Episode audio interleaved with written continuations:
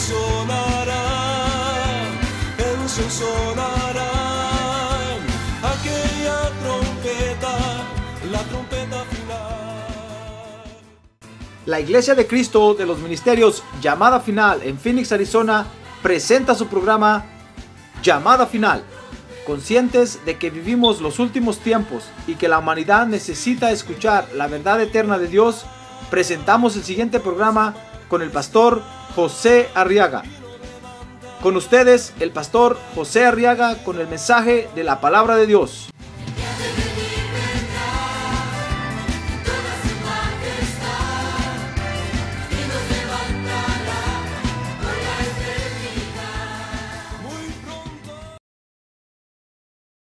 Muy bien, abramos nuestra Biblia ahora, hermano, en el libro de, de Hebreos. Y vamos ahora a estudiar la palabra de Dios, hermano. Amén. Muy bien. En el libro de los Hebre- a los Hebreos, la carta del apóstol Pablo a los Hebreos, capítulo 6. Vamos a leer los versos 4, 5 y 6. Amén. Hebreos 6, verso 4 dice, porque en el caso de los que fueron una vez iluminados, que probaron el don del don celestial y fueron hechos partícipes del Espíritu Santo, que gustaron la buena palabra de Dios y los poderes del siglo venidero. Verso 6, pero después cayeron. Es imposible renovarlos otra vez para arrepentimiento puesto que de nuevo crucifican para sí mismos al Hijo de Dios y lo, exponen a la, a la ignominia pública. Leamos los versos 7 y 8 también. Dice, porque la tierra que bebe la lluvia que con frecuencia cae sobre ella y produce vegetación útil a aquellos a causa de los cuales es cultivada, recibe bendición de Dios. Pero si produce espinos y abrojos, no vale nada. Y está próxima a ser maldecida. Y termina por ser quemada. Amén. A ver, diga, amén. Vamos a orar ahora por estas peticiones, hermano. A ver, levante su mano en alto, Padre. Ahora presentamos ante tu trono de misericordia estas peticiones, Señor. Y te rogamos que las atiendas, por favor, Señor. Ten misericordia de nosotros. A ver, levante su mano en alto y dígale, ten misericordia de nosotros. A ver, abra sus labios, hermano. Abra sus labios y pida por estas peticiones. Abra sus labios y pida por estas peticiones.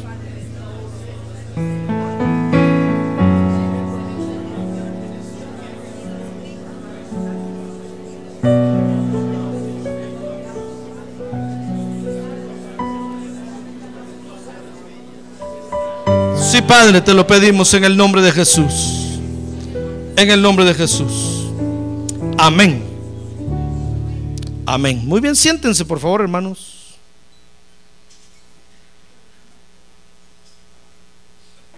Gloria a Dios. Muy bien. Quiero que ahora me acompañe, hermano, a ver que en estos versos, fíjese, encontramos otra terrible influencia que daña la vida de los creyentes, de los que le creen a Dios, así como usted y como yo, no de los que creen en Dios, no, de los que le creemos a Dios. Fíjese que esa otra terrible influencia, hermano, es la religión. Habría conmigo la religión. Porque la religión, fíjese, es todo esfuerzo humano por religarse a Dios, por eso se llama religión, porque es el intento humano por unirse otra vez a Dios, por religarse otra vez a Dios. Y usted y yo antes de venir a Cristo, hermano, antes de aceptar a Cristo como nuestro Salvador, tuvimos alguna religión. Aunque usted haya sido ateo, tenía la religión atea. Aunque decía que no creía en Dios, pero esa era una religión. Y cuánto más si tuvo alguna otra religión, yo no sé cuál tuvo. Porque habiendo nosotros, fíjese, conocido a Cristo como Salvador, fíjese, podemos ahora ser influenciados por la religión que antes practicamos, hermano. Mire cómo el diablo, que el Señor lo reprenda esta noche, utiliza todo nuestro pasado para de repente agarrarlo como un arma y dejarse venir contra nosotros para, para hacernos, para detenernos o hacer que retrocedamos. Y la religión que antes practicamos, hermano, tiene una terrible influencia sobre nosotros. Peor si estuvimos bien metidos en esa religión, peor si usted fue monaguillo, por ejemplo. O fue mormón y andaba con su plaquita ahí para arriba y para abajo. O yo no sé qué religión tuvo usted. O fue budista y le tocaba la panza a Buda. O fue musulmán y andaba con la cabeza amarrada. Yo no sé, pero ahora que estamos en Cristo, hermano, y que conocemos la verdad, esa religión puede tener una terrible influencia en nosotros. Fíjese que eso le sucedió a los hebreos. Por eso el apóstol Pablo les escribió esta carta a los hebreos, al pueblo de Israel. Porque los creyentes hebreos, hermanos, los, los, hebreos que habían aceptado a Cristo como Salvador, se estaban viendo influenciados por su antigua religión, por el judaísmo. Fíjese que Israel tiene por religión nacional el judaísmo. Ahora conmigo, judaísmo. Y se le llama judaísmo porque cuando se dividió la nación de Israel, después que Salomón murió, se dividió el reino en dos partes, en el, reino del norte y el reino del sur. Y en el reino del sur quedó Judá con Benjamín. Y tenían por capital Jerusalén, donde estaba el templo de Salomón. Y ahí ellos estaban los levitas, los de la tribu de Leví, sirviendo y entonces ellos siguieron practicando la ley de Moisés y entonces por eso se le conoce como judaísmo. Pero toda la nación de Israel tiene como religión nacional el judaísmo. Y esta, esta religión está basada en la ley que Dios le dio a Moisés, fíjese, que son los primeros libros de nuestra Biblia que usted tiene, Éxodo, Levítico, Número, Génesis, Sexo, Levítico, Número y Deuteronomios. Ya ve que hasta a mí se me olvida. Es que no tenga pena, si a usted se le olvida, es, muy común eso. Pero en esos primeros cinco libros está basada la religión del judaísmo. Y esos primeros cinco libros ellos le llaman la Torah o la Torah. Y junto con esa ley, con esos cinco libros, fíjese que tienen otros libros ellos paralelos a esos, como por ejemplo el Talmud, que está compuesto por Midras y por unos libros llamados Midras y por unos libros llamados Gemaras, que no son más que la narración, fíjese, o la descripción o el comentario de las costumbres de los ancianos.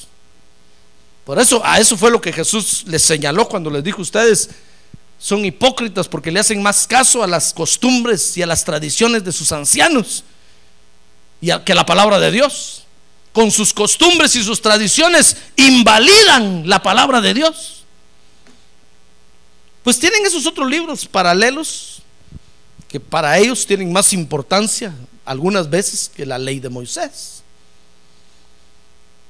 Pero los creyentes hebreos, fíjese hermano, se comenzaron a ver influenciados por su religión. Por eso dice ahí Hebreos capítulo 6, verso 4 que leímos, está, está hablando de los creyentes hebreos, dice, porque en el caso de los que fueron una vez iluminados, está diciendo aquellos hebreos israelitas que un día aceptaron a Jesús como Salvador, que probaron el don celestial y fueron hechos partícipes del Espíritu Santo. Mire, fueron bautizados con el Espíritu Santo, hablaron lenguas. Y dice el verso 5 que gustaron la buena palabra de Dios. Se sentaban así como usted a escuchar los mensajes de la palabra de Dios y, y buenos predicadores les predicaban, hermano. Porque déjeme decirle que los hebreos cuando alguien se paraba a predicarles, hermano, lo examinaban de pies a cabeza. Porque como conocían la ley de Moisés, nadie les podía dar gato por liebre, hermano. Mire, yo aquí, aquí yo he escuchado predicadores, por ejemplo, que dicen, así como dice la Biblia, ayúdate que, que yo te ayudaré. Y como nosotros no conocemos la ley ni la Biblia, decimos amén. Y eso no dice la Biblia, hermano. Pero a los hebreos no se les puede hacer eso. Hasta el día de hoy, si usted va a hablar de la Biblia con un israelita, tiene que tener mucho cuidado, hermano. Porque esos conocen, eh, acuérdense que el original fue escrito en, en hebreo. Y muchos libros antiguos en arameo. Esos conocen las raíces de cada palabra. Y si usted les dice algo, ellos le desmenuzan etimológicamente una palabra y lo pueden dejar mal parado. Entonces llegaban buenos predicadores a esas iglesias a predicar, hermano. Y ellos se sentían contentos de escuchar el mensaje de la palabra de Dios predicado. Hermano, hablaron lenguas, gustaron de la buena palabra de Dios, dice el verso 5, y de los poderes del siglo venidero. Eso quiere decir que fueron sanados, fueron liberados, pusieron manos sobre ellos y, Dios los sanó, Dios los liberó. Mire, los dones del Espíritu se movían ahí terriblemente. Son los poderes del siglo venidero. Y entonces dice Pablo, pero después cayeron. Es imposible renovarlos otra vez para arrepentimiento. Porque ¿sabe qué hicieron los ingratos, hermanos? Estuvieron en la iglesia emocionados oyendo la palabra de Dios y sabe, y de repente sintieron nostalgia por su religión. Dijeron, pero si yo soy judío, ¿qué estoy haciendo aquí con estos aleluyas? Siguiendo a un mi paisano Jesús. Y se regresaron a su religión anterior. Y cuando se regresaron a su religión anterior, ¿sabe qué empezaron a hacer? Empezaron a hacer otra vez los ritos del judaísmo volvieron otra vez a llevar su cordero para degollarlo y matarlo. Entonces Pablo le dice ahí, a esos que cayeron otra vez en el judaísmo y que ahora están otra vez matando cordero, es imposible que ahí encuentren el perdón de sus pecados. Porque ya Jesús vino y murió en la cruz del Calvario. Él es el Cordero de Dios que quita el pecado del mundo. Ah, gloria a Dios. Gloria a Dios. Acuérdense que Israel, hermano, Dios le dio la orden de llevar un cordero, el que tuviera pecado y dependiendo del tipo de pecado, etcétera, etcétera, así tenía que llevar, tenían que llevar un cordero. Entonces el sacerdote degollaba al cordero, le sacaba la sangre y la sangre la rociaba, etcétera, etcétera, porque era figura de Jesús, el cordero de Dios. Cada vez que ellos mataban un cordero, estaban diciendo, un día de estos Dios va a mandar su cordero y así va a morir y va a derramar su sangre para limpiarnos de nuestros pecados. Estaban haciendo, estaban haciendo sacrificios conmemorativos, señalando al cordero de Dios que iba a venir. Pero ¿qué le parece que estos ya habían aceptado al cordero de Dios, hermano? Habían nacido de nuevo, habían hablado lenguas gustaron de, del Evangelio y se regresaron al judaísmo. Y volvieron otra vez a llevar su corderito. Y el pastor los miraba desde aquí, la iglesia que pasaban cargando allá el bulto. Y desde aquí les decía, eso ya no les vale de nada. Ustedes ya conocen la verdad. Mire, Pablo desde la iglesia se paró y les dijo, ¿qué están haciendo llevando corderos otra vez? Pero si ustedes ya tienen al cordero de Dios, ese sacrificio, eso les está diciendo en el verso 6. Dice, pero después cayeron. Es imposible que se renueven otra vez para arrepentimiento, matando corderos. Estoy parafraseando. Puesto que de nuevo crucifican para sí mismos al Hijo de Dios. Y Jesús ya murió en la cruz del Calvario. ¿Comprende lo que Pablo está hablando ahí? Porque si usted lo lee así en frío, hermano, usted, usted dice, oh, entonces yo pequé. Entonces ya no tengo remedio, dicen cuando leen eso así. Y vienen conmigo a preguntarme, mire pastor, y, ahí dice Pablo que si uno, si uno estuvo en la, está en la iglesia y se va al mundial, ya no tiene esperanzas de volver. Es imposible. No, pero es que no está hablando, está hablando de los ritos que los judíos volvían a, creyentes, volvían a hacer otra vez cuando se regresaban al judaísmo. ¿Comprende eso? Les está diciendo, miren, de balde es que vayan otra vez a matar corderos allá. Ya no vale, ya no les vale de nada. Porque ustedes ya conocieron al verdadero cordero de Dios. Pero mire qué terrible influencia tiene la religión del pasado.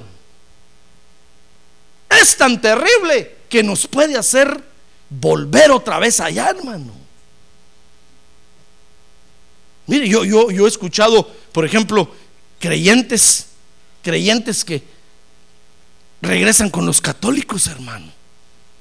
Y un día eso estaba viendo un programa de televisión yo y están entrevistando a uno de ellos y le dice, muy bien, usted, entonces usted era pastor. Sí, dicen, yo era pastor, pero me di cuenta que, que, que el catolicismo es la verdad. Yo me quedo con la boca abierta y ¿cómo? Yo renuncié al pastorado, dice este hombre ahí, porque la verdad es el catolicismo y la Santa Madre Iglesia, la iglesia católica, apostólica y romana. Y ahora soy romano, dijo, ya no soy israelita, soy romano. Yo me quedé asustado, hermano. Dije, ¿cómo es posible que la gente, que los creyentes puedan volverse a su religión antigua, hermano? Pues fíjese que sí se puede. Sí ocurre. Por eso tengan cuidado. Imagínense si usted, si usted practicó la religión de los, de los hindúes, por ejemplo, que adoran a las vacas, hermano. No va a ser que de repente esté frente a una vaca ya arrodillado y desde aquí lo miremos y digamos, ¿qué es? What happened? Y usted frente a la vaca. ¿Sí, ¿Qué estás haciendo frente a la vaca? Si tú ya conoces a Jesús el Salvador, ¿comprende? No va, a ser que de repente pase por el rancho aquel donde allá y vea todas las vacas ahí y diga, ay, mi vaquita santa, holy cow, santa vaca.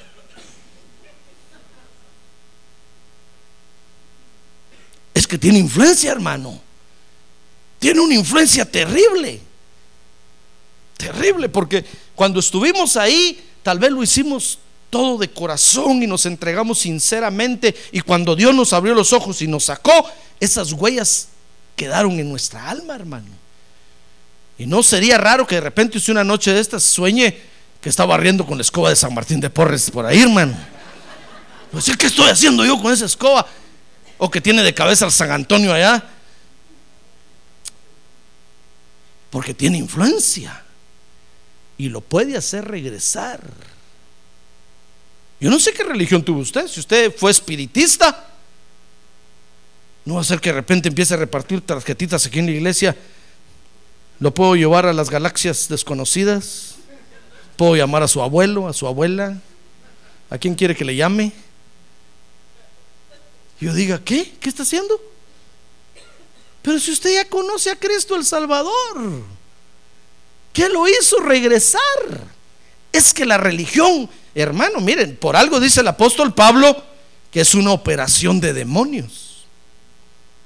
Es una operación de demonios que puede influenciar nuestra mente, nuestro corazón y, puede volvernos a atar otra vez y hacernos regresar a los ritos aquellos que hacíamos tratando de que nuestros pecados Dios los limpiara. Así estaban estos hebreos. Entonces Pablo les dice, miren, miren, ¿cómo es posible que aquellos que una vez gustaron se hayan regresado y están otra vez sacrificando corderos allá? Es imposible, eso ya no les sirve de nada. Ahí no se van a renovar para arrepentimiento otra vez, jamás. Porque ya conocen al Cordero de Dios, a Jesús, que quita el pecado del mundo. Ah, gloria a Dios, volvió un buen aplauso al Señor, hermano. Gloria a Dios. Gloria a Dios. Mire cómo, cómo estaban estos hebreos. Se habían deleitado en el Evangelio y después se volvieron al judaísmo. Y entonces Pablo les tiene que decir, mire, esos ritos ya no les sirven de nada. Ahí ya no van a encontrar renovación de nada. Sino que es aquí donde ustedes deben de buscar el perdón de sus pecados. Ahora, la influencia de la religión, fíjese hermano, consiste, dice el verso 6 ahí, que leímos, pero después cayeron, es imposible renovarlos otra vez para arrepentimiento. Fíjese que la, la, influencia de la religión, hermano, o lo que hace en nosotros, esa mala influencia, es que nos hace retroceder, que nos vuelve a los ritos del pasado, que no tienen ninguna validez. Ya usted habiendo conocido la verdad, hermano.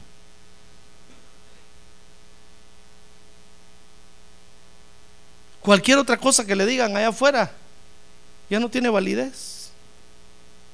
Aunque se le pare el mismo diablo enfrente y le diga, mira, yo soy la verdad, yo soy la pura verdad. Eso se llama la revista qué? La pura verdad. Yo soy el atalaya. Usted va a decir, no, yo ya conozco la verdad. Jesucristo es la verdad. Mire, si se le para Confucio enfrente, yo soy la Usted va a decir, Jesucristo es la verdad. Si se le para Max Lenin, usted va a decir, Jesucristo es la verdad. Ya conocí la verdad. Cualquier otra cosa ya la siento sin sabor. Mire, alguien dijo una vez, alguien dijo una vez, me dijo una vez, conociendo este país, United States of America, cualquier otro país en el mundo se ve feo. Y es true. Es verdad, hermano. Aunque usted vaya a Italia, aunque vaya a Venecia, aunque vaya a Suiza, aunque vaya a donde vaya, cualquier país uno lo ve feo, desordenado, comparado a este país, hermano.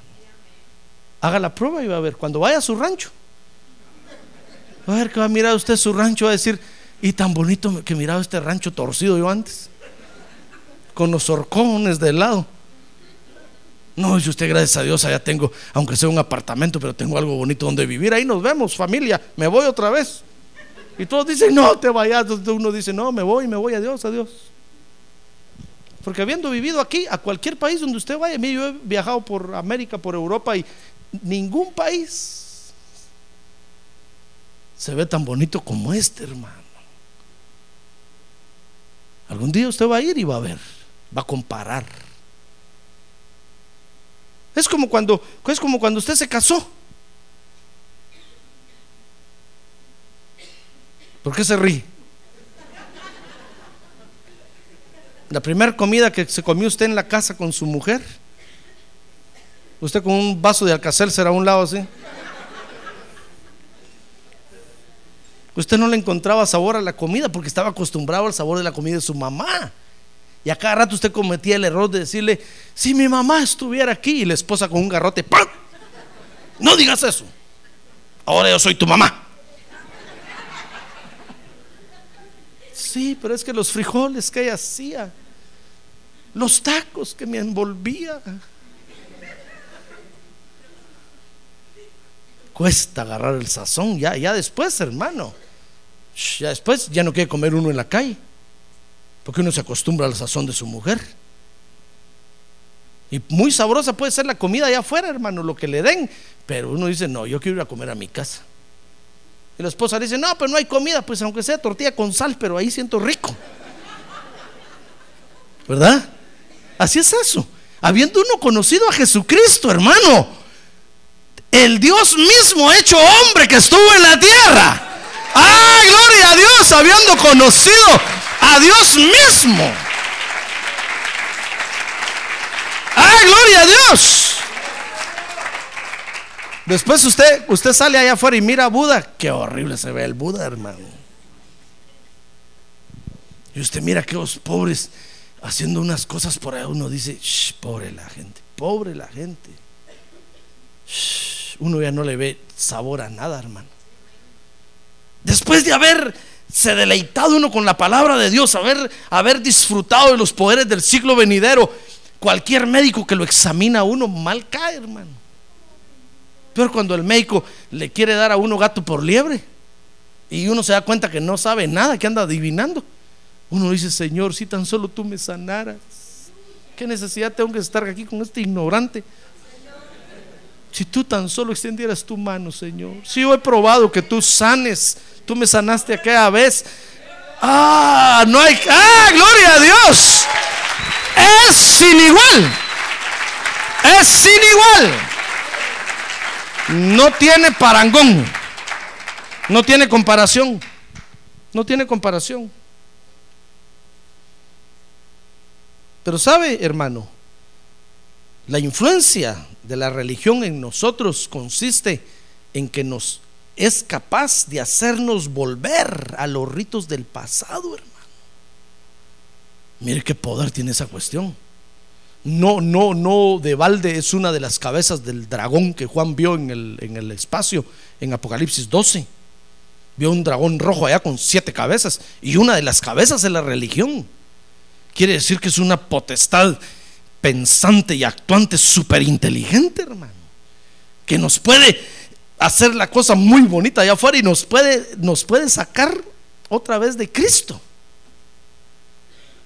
Mire, si a estos hebreos los sacó. ¿Usted cree que estos hebreos no conocían la diferencia entre el judaísmo y el cristianismo? Claro, hermano. Si Pablo dice ahí que gustaron de los poderes del siglo venidero, que se deleitaron en la palabra de Dios, claro. Pero la religión es poderosa que puede volvernos otra vez a jalar, hermano. Entonces, la primera influencia es que nos vuelve a los ritos pasados que ya no tienen ninguna validez para nosotros. Mire, dice segunda de Pedro 3:9. ¿Y sabe por qué ya no tienen ninguna validez para nosotros? Porque ahí en segunda de Pedro 3:9 dice dice Pedro que, que la voluntad de Dios es que procedamos al arrepentimiento. Se lo voy a leer. Segunda de Pedro 3:9 dice, "El Señor no se tarda en cumplir su promesa, según algunos entienden la tardanza, sino que es paciente para con vosotros, no queriendo que nadie perezca, sino que todos vengan al arrepentimiento. Mire, ¿sabe por qué los ritos esos de las religiones ya no tienen validez para nosotros, hermano? Pues sencillamente porque la voluntad de Dios es que nos arrepintamos de nuestros pecados. Y habiéndonos arrepentido de nuestros pecados y habiendo aceptado el sacrificio de Jesús en la cruz, los ritos de las religiones allá ya no tienen validez para nosotros. Porque ya hicimos lo que Dios quiere que hagamos. ¿Se da cuenta? Por eso Pablo le decía a la iglesia, miren hermanos, dejen de estar buscando cosas allá afuera en el mundo, porque ustedes en Cristo están completos. Ya no busquen brujos allá afuera, ya no busquen curanderos, ya no busquen el horóscopo, ya no busquen que le lean las cartas. En Cristo ustedes están completos. Nada les falta. Por eso decía David, Jehová es mi pastor. ¿Y qué? Y nada me faltará.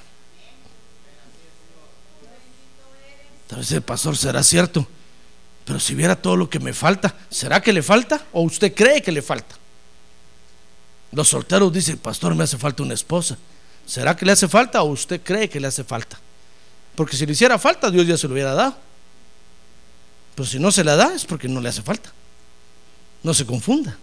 Si el pastor me hace falta un mi carrito, viera qué caminadas que me he hecho. ¿Será que le hace falta?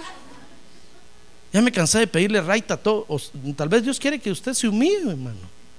Que le pida raite a todos. Humíense. Porque si no le porque si le hiciera falta, Dios ya se lo hubiera dado. ¿Se da cuenta? ¿Ya ve cuántos, cuántos años pasamos nosotros humillándonos, rentando templos, hermano? ¿Se acuerda? Y ahí estábamos aguantando todas las jaladas de orejas que nos daban. Y, cada poco nos subían la renta y nosotros humildes diciendo, ¿cómo no? Con mucho gusto. Pero cuando Dios vio que completamos la jornada, dijo, venga, ahora les voy a dar su templo. Y Dios nos dio nuestro templo, hermano. ¡Ah, gloria a Dios! ¡Gloria a Dios! No nos hacía falta. Es que Dios tenía un trato con nosotros, ¿se da cuenta? Entonces, lo que Dios quiere es que los hombres procedan al arrepentimiento, hermano. Y habiendo nosotros procedido al arrepentimiento y habiendo reconocido a Jesús como el Cordero de Dios, hermano, todos los ritos de las religiones ya no nos sirven de nada. Nunca hicieron nada en nosotros. Lo que hicieron fue levantarnos el ego y el orgullo. Nos alejaron más de Dios. Peor ahora, ¿qué van a hacer esas cosas en nosotros, hermano? Si usted está eh, pensando volverse a hacer otra vez brujo, espérese un rato, no regrese. Ahora dirá que tiene un lado, no regrese, hermano. Pues no a ser brujo, yo no sé qué era usted antes, pues, pero dígale, no regrese, espérese un rato, no se vaya. ¿Qué va a ir a hacer allá? Si usted ya hizo lo que Dios quiere que los hombres hagan. Dice Hebreos capítulo 2, verso 1, que habiendo hecho lo que Dios quiere que hagamos, Hebreos capítulo 2, busque eso, oiga, esto está interesante, dice el verso 1, por tanto, debemos prestar mucha mayor atención a lo que hemos oído, no sea que nos desviemos. Porque si la palabra hablada por medio de ángeles resultó ser inmutable y toda transgresión y desobediencia recibió una justa retribución, dice el verso 3, ¿cómo escaparemos nosotros si descuidamos una salvación tan grande? ¿Cómo va a escapar, hermano? No hay salvación en otro lado. Si usted está pensando irse a su religión antigua, ahí no hay salvación, nunca ha habido. Usted está aquí en el lugar correcto. Usted está aquí en el lugar de la perfecta voluntad de Dios, hermano. Ah, gloria a Dios, gloria a Dios. Gloria a Dios. Pablo dice ahí, miren hermanos, ¿cómo escaparemos nosotros? Mejor prestemos atención y hagamos lo que tenemos que hacer aquí. No esté pensando, si yo estuviera allá con los católicos ya sería sacerdote. No es que aquí sigo de ujier. Ya sería diácono. No es que aquí sigo de cuidador del parking. No, mejor preste atención en lo que tiene que hacer aquí, hermano. Porque aquí está usted en el lugar de la perfecta voluntad de Dios. Usted ya hizo lo que Dios dice en su palabra que hagamos. Entonces Pablo dice ahí, mejor prestemos atención. No va a ser que por estar pensando así nos desviemos y nos engañen. Porque ¿cómo escaparemos? Dice, ¿cómo escaparemos si descuidamos? Eh, hermano, en otro lado no hay salvación. Solo en Jesucristo. Por más que usted me diga, miren, el patrono de mi pueblo hay salvación, hermano. No hay salvación. La Biblia dice que solo en Jesucristo hay salvación. Y como yo le creo a Dios, Cualquiera podrá decir, no, hermano, allá en aquella hay salvación. Bueno, está bueno, pero la, Biblia dice que solo en Jesucristo hay salvación. ¿Se da cuenta? Entonces, habiendo hecho lo que Dios quiere que hagamos y nos vamos, ¿cómo escaparemos, hermano? No hay, no, no hay otro lugar donde escapar por allá, solo aquí. El arca de Noé hoy es la iglesia de Cristo. Si usted va a hacer una su lanchita por allá, decir, no, pastor, yo tengo una milanchita por ahí, en esa voy a escapar. No va a escapar, se va a hundir. Porque Dios ha estipulado, fíjese que cuando vino el diluvio, Dios decretó que solo en el arca de Noé había salvación. Y aunque se agarraron de troncos y nadaron y se ahogaron todos, hermano. Solo los que estaban dentro del arca se salvaron. Y ahí estaba Noé, con su familia eran ocho, y todos los animales. Yo me imagino al burro allá adentro, hermano, con una sonrisa así, diciendo que burro los de afuera. Yo soy burro, pero fui inteligente ahora, dijo. Me metí al arca.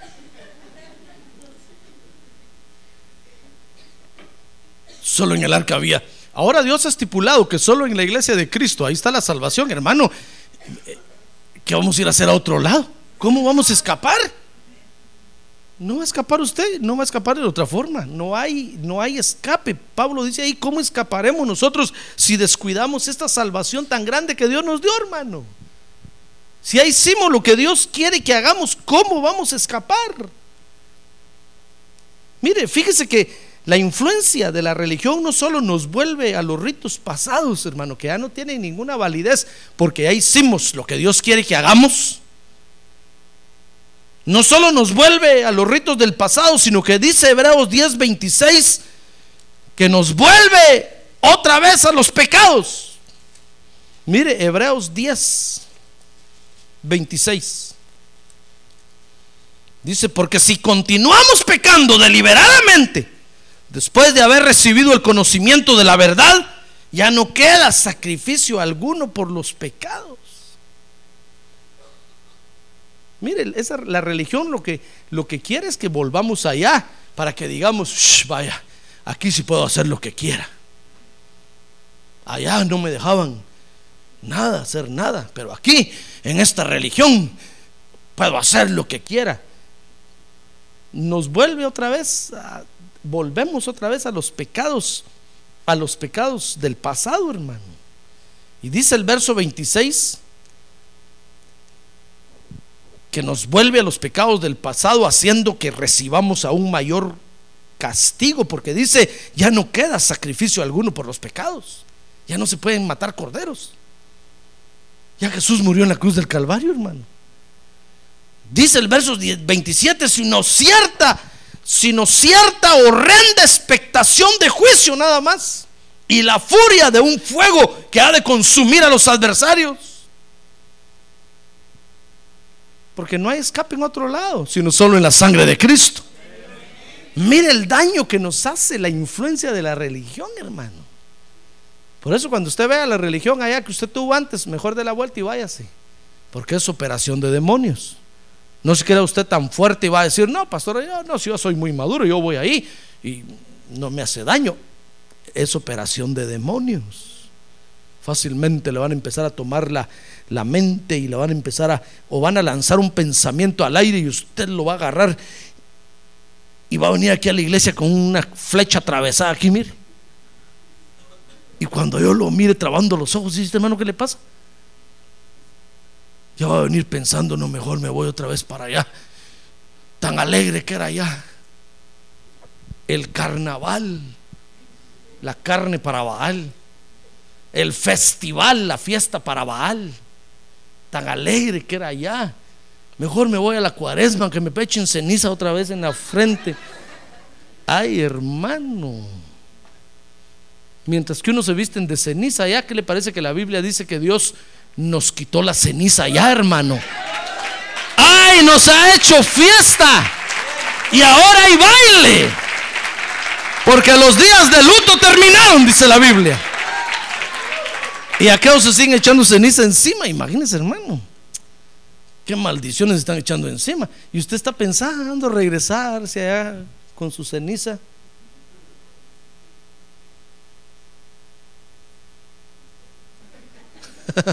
no va a ser que traiga sonido yo aquí, hermano. no. Mire qué influencia tan terrible hace. No solo hace que nos volvamos a los ritos del pasado, hermano, cosas de las que ya Cristo nos limpió, gracias a Dios, sino que nos hace volver a los pecados del pasado. Ahora, Pablo dice aquí que la única forma para salir de esa mala influencia, ¿quiere saber cómo salir de esa mala influencia? Amén. Dice Hebreos capítulo 6, verso 1. Vamos ahí a donde estamos estudiando. Por tanto, dice, dejando las enseñanzas elementales acerca de Cristo, avancemos hacia dónde dice? Hacia la madurez, hermano. Mire, la única forma de salir de la influencia de la religión es caminar hacia la madurez. ¿Oyó la profecía hoy? ¿Oyó la profecía hoy o no oyó la profecía hoy? ¿Qué decía la profecía? Que hay que echar raíces, hermano. Pues si usted no echa raíces, ¿cómo va a madurar?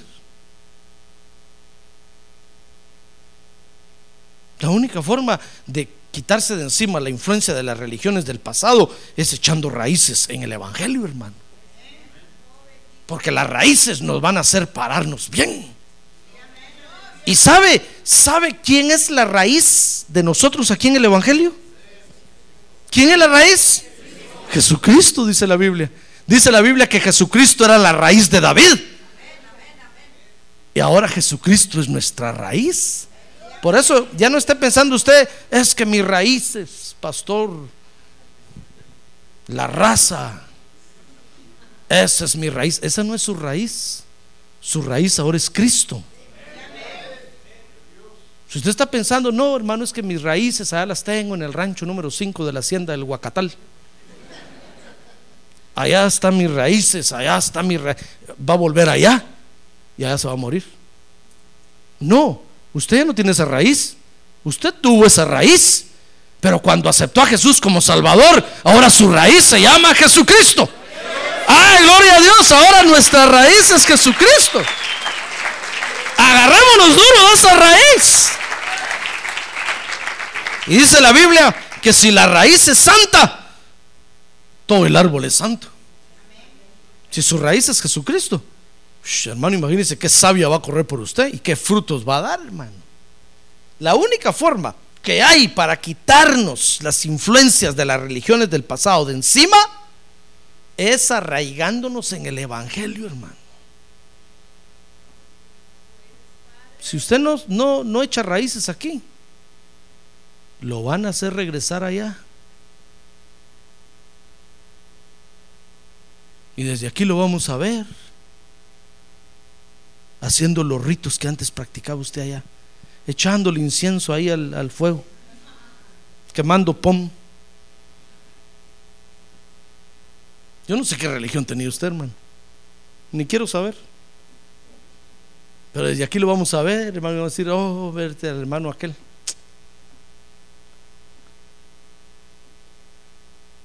Porque la única forma es echando raíces en el Evangelio. Cuando nosotros echamos raíces en el Evangelio, nos quitamos de encima, hermano. Uh, todas las influencias de las religiones. Su familia ya nunca más lo va a molestar para el día de la fiesta patronal. Ya no le van a mandar cartas diciéndole, denos una donación para pagar el- a los mariachis, a la marimba, al tun y a la chirimía, que vengan a tocar aquí. Van a decir, no, a ese ya no le mandemos porque es evangélico. Hasta predicadores ya. Mire, a mí una vez me mandaron los del pueblo, me mandaron a decir, usted, tú que ya estás trabajando, ¿con cuánto nos vas a ayudar para la fiesta patronal? Bueno, no era patrón, era, era madrona.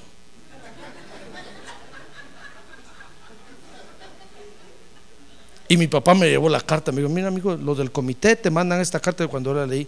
Oh, di- diles que muchas gracias, pero yo no participo, yo tengo una nueva raíz. No, pero tus raíces son, no, yo tengo una nueva raíz, Jesucristo es mi raíz. Yo ya no soy de aquí, no soy de aquí ni de allá. Yo soy de la patria celestial. Ah, démosle un buen aplauso al Señor, hermano. Gloria a Dios. Gloria a Dios. Así es como nos tenemos que parar, hermano. Entonces, nunca más me volvieron a decir nada. Después en la calle ya ni me saludaban, hermano. Yo tampoco los saludaba. Es que si uno no se para firmes, se lo llevan de corbata, hermano. Pero si usted tiene amigos que cabal el día viernes a las 7 de la noche llegan a su casa y usted ya va con su Biblia para afuera, y cuando mira llegar el carro ahí esconde la Biblia, hermano. Y sus amigos, oye, ¿a dónde vas así tan elegante? No, a, a saludarlos a ustedes, venía así. Oh, van a decir, qué bueno este. Así nos está esperando. Sí, aquí traemos las cervezas. Ah, pues está bueno. Y ahí se quedó usted, hermano. Y ya no se va a levantar de ahí. Pero si usted agarra duro su Biblia y ja- jala la puerta y ahí está el carro parado, hola, hola, vámonos a la iglesia. No, no, no. Yo sí voy a la iglesia, ahí nos vemos, ahí los espero. Ya nunca más van a llegar a molestarlo, hermano.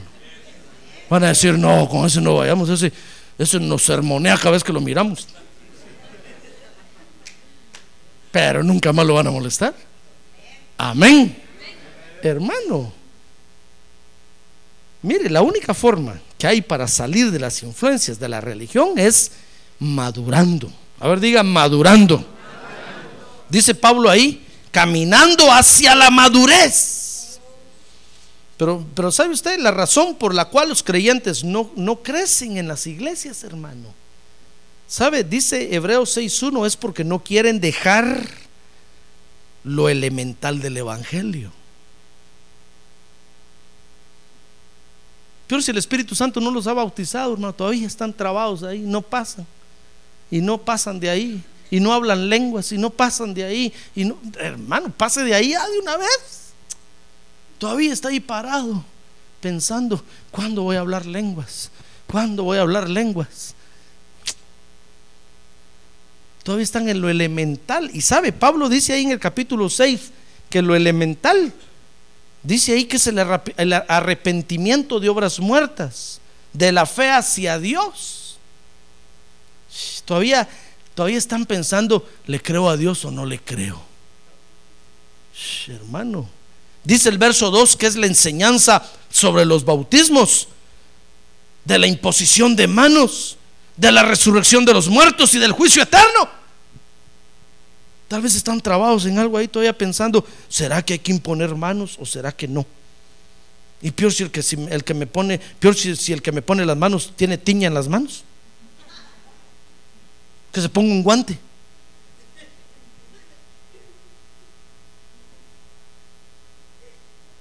Entonces están pensando, ¿será bueno eso? ¿Será bueno o no? ¿Será que los muertos van a resucitar? ¿Será que al final, hermano, eso es lo elemental del Evangelio? Pero no lo quieren dejar, ahí están parados y no avanzan y no y pasan los días, los años en la iglesia y no avanzan, hermano. Son presa fácil para que las influencias de la religión se los lleven. Va a venir alguien por ahí de su religión antigua y decir, ¿cómo te va la iglesia? Pues por ahí, por ahí bien. ¿Verdad que el pastor te regañó? Sí. Venite para acá, hombre, ¿qué estás haciendo ahí con ese pastor? Y se lo van a llevar. Desde aquí voy a ver yo cuando se lo lleven cargado, hermano.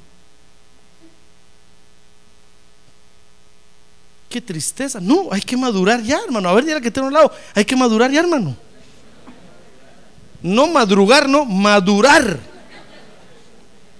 Hay que madurar. A ver, diga madurar. madurar. Del verbo madurar, yo maduro, tú maduras. No que tenga apellido maduro, sino madurar, crecer, desarrollarse en el Evangelio, hermano. Llegar a ser alguien en el Evangelio. Que usted se arraigue de tal manera, hermano, que, que todos digan, este de veras le entró duro a la iglesia. Ya no sale de ahí. Por algo se metió aquí, hermano. ¿Verdad? Por eso yo, yo admiro a los que todas las noches están en el pajarito. Ya están zapateando todas las noches a las 7 de la noche. Ahí están esperando que abran, que abran, que abran. Ahí son los entran zapateando ahí, hermano, con el sombrero en la mano. Porque para eso van o no van para eso. ¿O cree usted que alguien va a, a un baile ahí al pajarito a mirar nada más así? Entonces, ¿para qué fue? Aunque sea solo, pero que baile. Si eso fue. Aunque sea hombre con hombre y mujer con mujer, pero que haga algo, hermano. ¿Verdad? Porque a eso van. Que lo hagan. ¿Y usted viene a la iglesia? ¿A qué viene? Solo a mirar. Mejor no venga. No, si viene, entre y participe, hermano. Levante las manos, grite gloria a Dios. Brinque, corra, dance. Ah, gloria a Dios, gloria a Dios. Gloria a Dios. Que los vecinos vean ahí, de que de las 5 está usted ahí, que abran, que abran. Y entra danzando desde brincando y gritando, gloria a Dios. Van a decir los vecinos, este si de veras va ahí por algo. No va a perder su tiempo. Pero mire, a la hora del mensaje se duerme. Ahora dirá que tiene un lado, despierta, hermano. a dormirse vino. Qué feo lugar para dormir aquí, hermano. Es cierto que mi voz es dulce y hermosa. Y usted siente como que le están contando un cuento y se queda dormido. Pero sabe, mejor compre un cassette y óigalo en su casa y se duerme más a gusto, ¿ah? Cuando le dé insomnio a las 2 de la mañana, ponga mi cassette y a la voz del pastor. Me va a dormir. Es más rico que aquí. Pero si viene aquí, Escuche la palabra de Dios, hermano. Apréndala para crecer, para crecer, para echar raíces y crecer. Ah, gloria a Dios. Gloria a Dios, hermano. Gloria a Dios. Entonces la única forma hay para salir de esas malas influencias de la, de la religión es crecer, hermano, es madurar. Es madurar. Mire que, suponiendo que ahorita entraran musulmanes y rodearan todo esto aquí, ¿qué haría usted? Entonces diría, miren, yo no tengo Biblia, yo no, soy visita. Va, salga pues, salga. Y el pastor, a eso sí maten, no es el que está ahí en saco azul. ¿Qué cree usted que le diría yo a ellos? Mátenme. Si he vivido por el Evangelio, 15 años predicando el Evangelio, hermano, comiendo del Evangelio. El Evangelio me ha sostenido hasta aquí. Y bien sostenido. ¿Usted cree que a última hora yo voy a correr? No, hermano, es decir, disparen. Por esto muero. Si toda mi vida está ahí. Y mi familia conmigo, a ver, llamen a mi familia, paren aquí.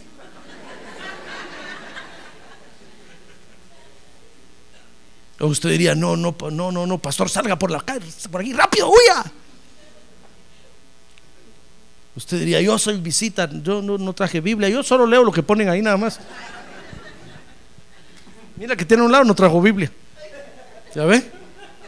Por si de repente vienen los musulmanes.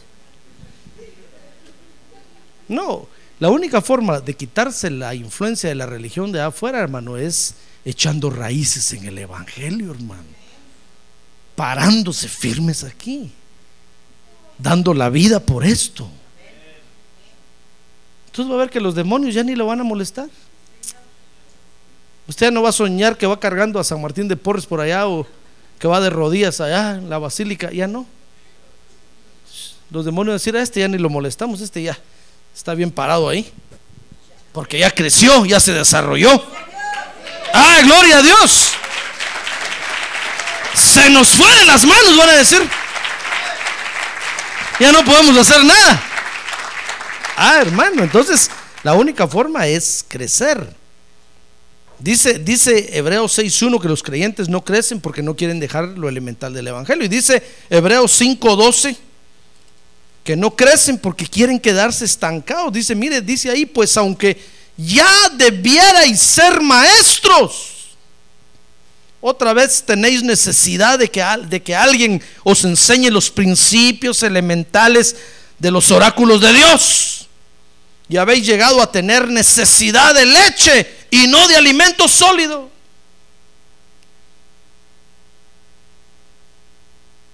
Mire, si yo le preguntara a usted, ¿qué sabe del bautismo en agua? Deme un verso de la Biblia del bautismo en agua. ¿Usted lo sabría? Sería pastor.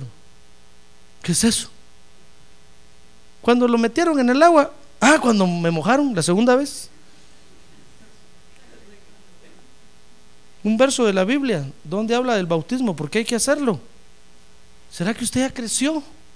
¿O, o tiene necesidad de que volvamos otra vez a decirle, ¿se acuerda del bautismo? ¿Qué quiere decir bautismo? ¿Por qué se hace? Shh, hermano.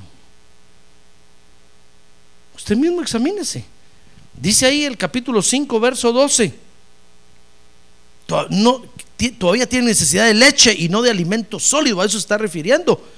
Porque todo el que toma solo leche, dice el verso 13, no está acostumbrado a la palabra de justicia, porque es niño. Pero el alimento sólido es para los adultos, los cuales por la práctica tienen los sentidos ejercitados para discernir el bien y el mal. Entonces, para crecer, dice Pablo ahí, 5.14. ¿Quiere usted crecer o no quiere crecer? Bueno, dice 5.14, hay que ejercitar los sentidos espirituales. Mire, nuestro espíritu tiene sentidos, hermano. ¿Ha visto usted a veces con el espíritu? ¿Y a ver que lo tiene ciego? ¿Ha oído usted a veces con el espíritu? ¿Ha palpado usted con el Espíritu? ¿Ha discernido usted con el Espíritu? Entonces, ¿cómo va a crecer, hermano? Entonces, pastor, ¿y cómo hago para ver con el Espíritu? Cierro estos ojos y los abro por adentro. Solo miro oscuro. No, si usted cierra los ojos y, por adentro mira una carne de esta gruesote, es porque está muy carnudo. todo lo que tiene que hacer es ayunar. Y el ayuno le va a rebajar la grasa. Estoy hablando espiritualmente, hermano. No va a decir, pastor, yo ayuné y no adelgacé nada. Estoy hablando espiritualmente. El ayuno le va a rebajar la gracia espiritual y entonces sus ojos espirituales se van a abrir, hermano. Entonces va a ver usted lo que el espíritu mira, hermano. Y se va a asustar de repente de ver que algunos tienen cuernos. Miro para allá. Entonces decir, Señor, y ese que está ahí tiene cuernos. Y el espíritu le va a decir, es que no es humano. Está aquí de metiche.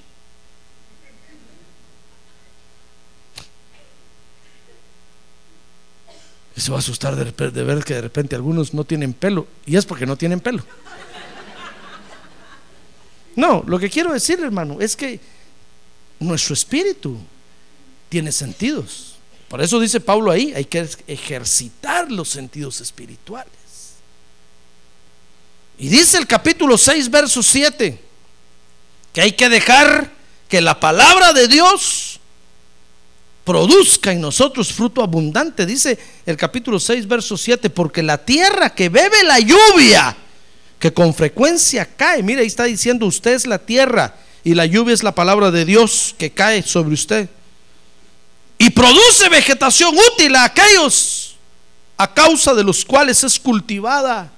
Mire, yo aquí le estoy echando la palabra de Dios y usted es la buena tierra y produce buen fruto para acá la obra de Dios, hermano. Entonces dice ahí, recibe bendición de Dios.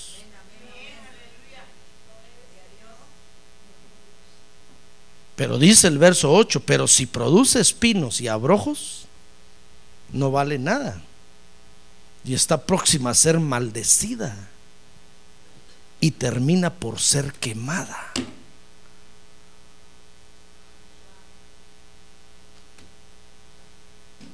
Por eso lo que para crecer, hermano, tenemos que ejercitar los sentidos espirituales y tenemos que dejar que la palabra de Dios produzca en nosotros fruto abundante, hermano. Mire, cuando, cuando usted sienta el deseo de hacer algo por la obra de Dios, no pare ese deseo. Porque si usted lo para, está matando, está quitando los sentidos espirituales. Pero cuando usted tiene el deseo, es porque la palabra de Dios que ha escuchado está produciendo fruto en usted. Lo que tiene que hacer es cuidar ese deseo y decir muy bien que no se me muera, que no se me muera. Y lo voy a poner, y cuando lo pone por práctica, está ejercitando los sentidos espirituales. Porque voy a, voy a venir y le voy a decir, hermano, ¿y cómo supo usted que yo necesitaba hacer eso? es que fíjese, pastor, que sentí el deseo. Oh, voy a decir yo, la palabra de Dios está produciendo fruto. Fruto. Pero si usted dice, tengo el deseo, pero deseo, usted mata eso. y el fruto se muere. ¿Se da cuenta? Lo que tenemos que hacer, hermano, es, es entonces crecer. ¿Quiere usted no ser influenciado por las religiones de afuera? Especialmente por las que practicó usted en el pasado. Entonces crezca, eche raíces en el Evangelio. Porque la religión que tuvimos o que practicamos antes de venir a Cristo, hermano, nos influencia, claro que sí, nos desea. ¿Quiere que volvamos allá? y nos dice, oh, si te vinieras para acá, con eso que has aprendido allá ahora, aquí te ponemos de, de rey de una vez. Pero usted les va a decir, miren árboles, he de dejar yo la dulzura de mi fruto para ir a reinar sobre ustedes. O si no, dígales, he de dejar yo el vino que alegra el corazón de mi rey para ir a gobernar sobre ustedes. ¿Se acuerda de la parábola de los árboles? De la vid, de la higuera y del olivo. He de dejar yo el aceite con el que mi Dios unge a sus santos para ir a gobernar sobre ustedes. Arbolotes feos. No, dígales, no, no, no, no, no. Yo tengo un fruto aquí que es delicioso para Dios da un fruto que es hermoso para Dios. ¡Ah, gloria a Dios! Finalmente dice la Biblia, mejor abro mi Biblia otra vez, ya lo miro emocionado, usted mejor todavía no termina. Mañana es sábado. Los que trabajan mañana es porque son avaros.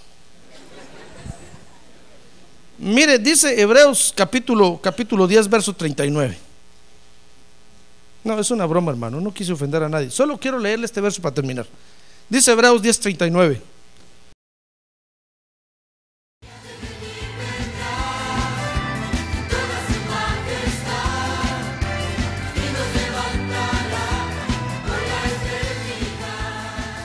La Iglesia de Cristo de los Ministerios, llamada final en Phoenix, Arizona, cumpliendo con la comisión de Joel 2.1, presentó su programa, Llamada Final.